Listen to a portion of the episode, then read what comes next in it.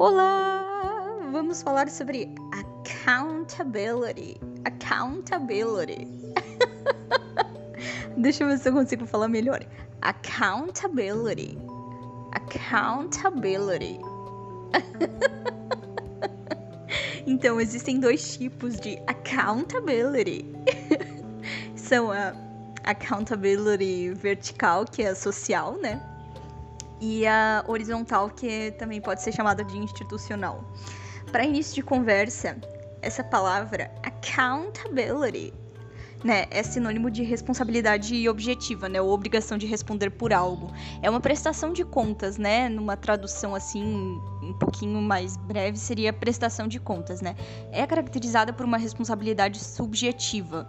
Então, é, essa questão deve ser exigida, a prestação de contas, né, ou accountability, é, deve ser exigida de fora para dentro e está relacionada com a questão dos direitos do cidadão, né. Então se trata de um tema de cunho normativo e, sobretudo, ligado aos deveres da administração pública e do governo para com os cidadãos.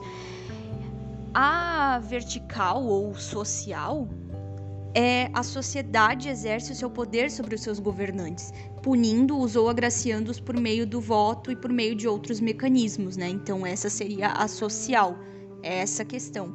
É a cobrança, a prestação de contas social, da sociedade exercendo o poder sobre o governante, a prestação de contas que o governante tem em relação ao seu aos, à sociedade.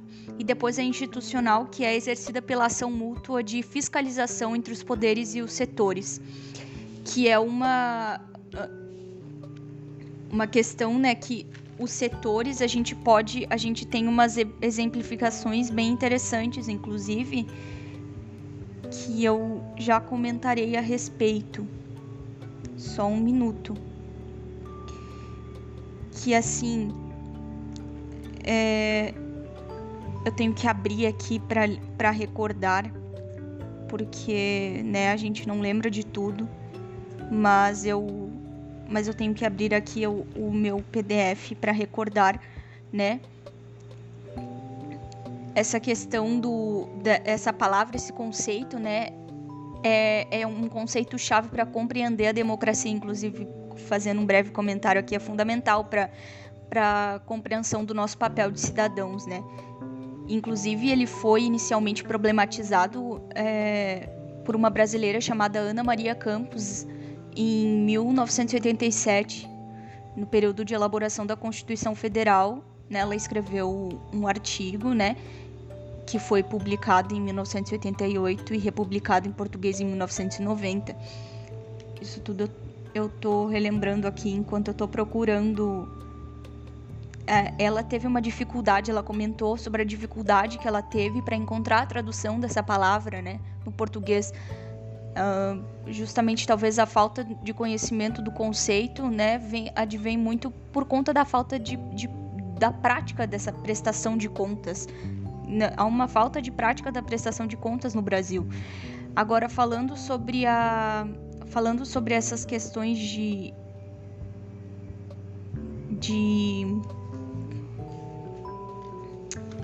da accountability accountability social, né?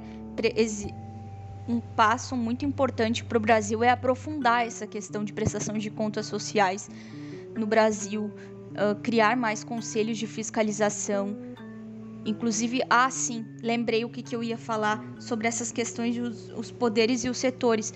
E como exemplo, em relação aos, aos setores, a gente pode citar as agências estatais de supervisionamento, avaliação e punição, se for o caso dos agentes ou das instituições públicas. É, e uma questão importante de ser levantada é: temos tido um accountability no social ou institucional no Brasil, né? E até aqui no, no próprio artigo fala que mais ou menos, né? Por um lado, instituições que têm perdido crédito junto à sociedade por outra sociedade que se afasta cada dia da vida pública e, consequentemente, das ações de pressão e fiscalização dos seus representantes. É bem interessante esse artigo aqui. Bom, fiz a minha breve contribuição. Esse artigo é de Cristiano das Neves Bodart. E, bom, é um artigo que me trouxe um breve nível de conhecimento a respeito dessa palavra e a respeito da democracia, né? Que sempre demanda liberdade e condições para a efetivação consciente da mesma também. Então, é isso, galerinha.